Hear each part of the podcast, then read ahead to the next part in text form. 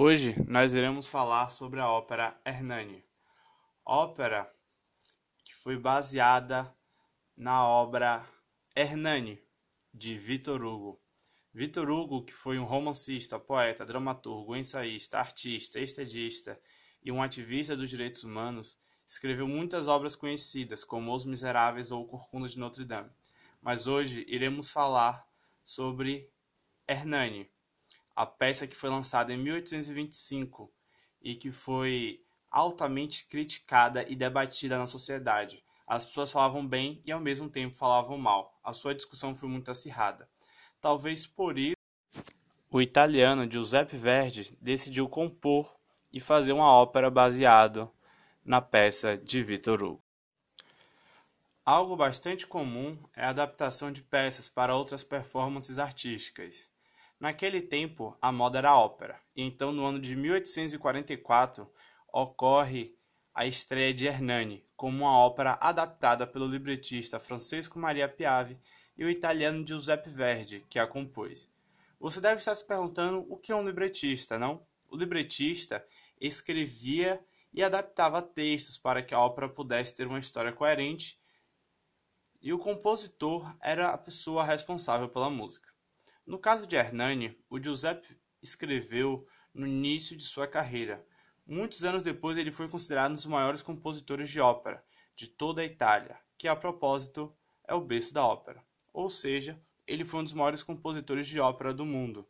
E Hernani foi uma ópera de Giuseppe Verdi. Quando Hernani foi estreada, o Verdi já possuía algum reconhecimento, porém só passou a ser conhecido de verdade depois do lançamento de Hernani em que alcançou um sucesso estupendo, e então passou a ter as casas cheias em diversas outras obras, e na cidade de Veneza, local da estreia, não se falou de mais nada a não ser de Hernani. Depois de muitos anos, essa obra ainda era bastante conhecida, e em 1903 ela se tornou a primeira ópera a ser gravada completa. Foram utilizados 40 discos de um lado e também um gramofone. Ela foi gravada pela empresa Italian Gramophone Company, mas espera aí, por que, foi decidido gravar uma ópera e ainda por cima com 40 discos, bem no ano de 1900? Então, tínhamos passado por diversas revoluções fonográficas, onde gravar música passou de muito complicado para nem tanto.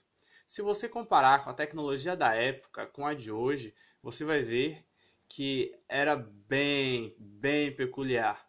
Mas antigamente isso era tecnologia de ponta. Mas o que eu quero dizer é as pessoas que podiam pagar para ouvir música sem sair de casa, elas com certeza pagavam.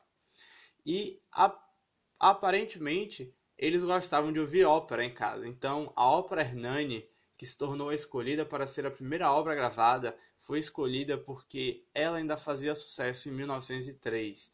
Mesmo depois que Giuseppe Verdi já tinha morrido, as pessoas ainda gostavam de Hernani.